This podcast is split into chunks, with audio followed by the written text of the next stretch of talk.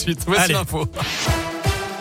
Et à la une, vous allez bientôt pouvoir tomber le masque. Ce matin, Olivier Véran a indiqué que le port du masque pourrait être abandonné en intérieur à la mi-mars dans les transports en commun et les entreprises. Idem pour les enfants en salle de classe si la situation sanitaire continue de s'améliorer.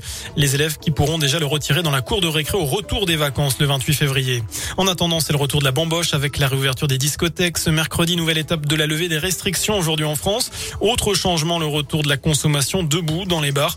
Retour aussi de la consommation dans les établissements recevant du public comme les cinés, les stades ou même les trains. Retour enfin des concerts debout à partir d'aujourd'hui. Et puis avec la réouverture des boîtes de nuit, le Noctambus revient à Saint-Etienne. Ce service de transport de la Stas proposé du jeudi au samedi soir de minuit à 5 heures du matin.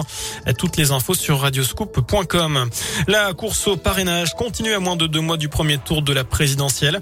Après Valérie Pécresse, Emmanuel Macron et Anne Hidalgo, c'est Nathalie Arthaud qui vient d'atteindre la barre des 500 parrainages d'élus pour présenter sa candidature.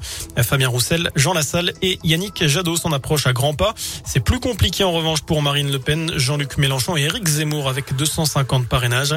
Seulement 73 pour l'instant pour Christiane Taubira. La Cour des comptes mettant en lumière les faiblesses structurelles des EHPAD dans son rapport publié aujourd'hui. Elle appelle le gouvernement à mener les réformes nécessaires pour améliorer la situation. La Cour des comptes dénonce notamment le lourd bilan de l'épidémie de Covid dans les EHPAD, près de 34 000 morts entre mars 2020 et mars 2021. Et selon elle, ça ne s'explique pas seulement par la fragilité des résidents, mais également par les difficultés structurelles des EHPAD et aussi euh, par le manque de médecins et de personnel. Enfin, la Haute-Loire euh, dit non à la flamme olympique. Plusieurs départements refusent de candidater au passage de la flamme des JO de Paris 2024 faute de moyens. Car oui, les collectivités doivent débourser environ 180 000 euros par ce passage.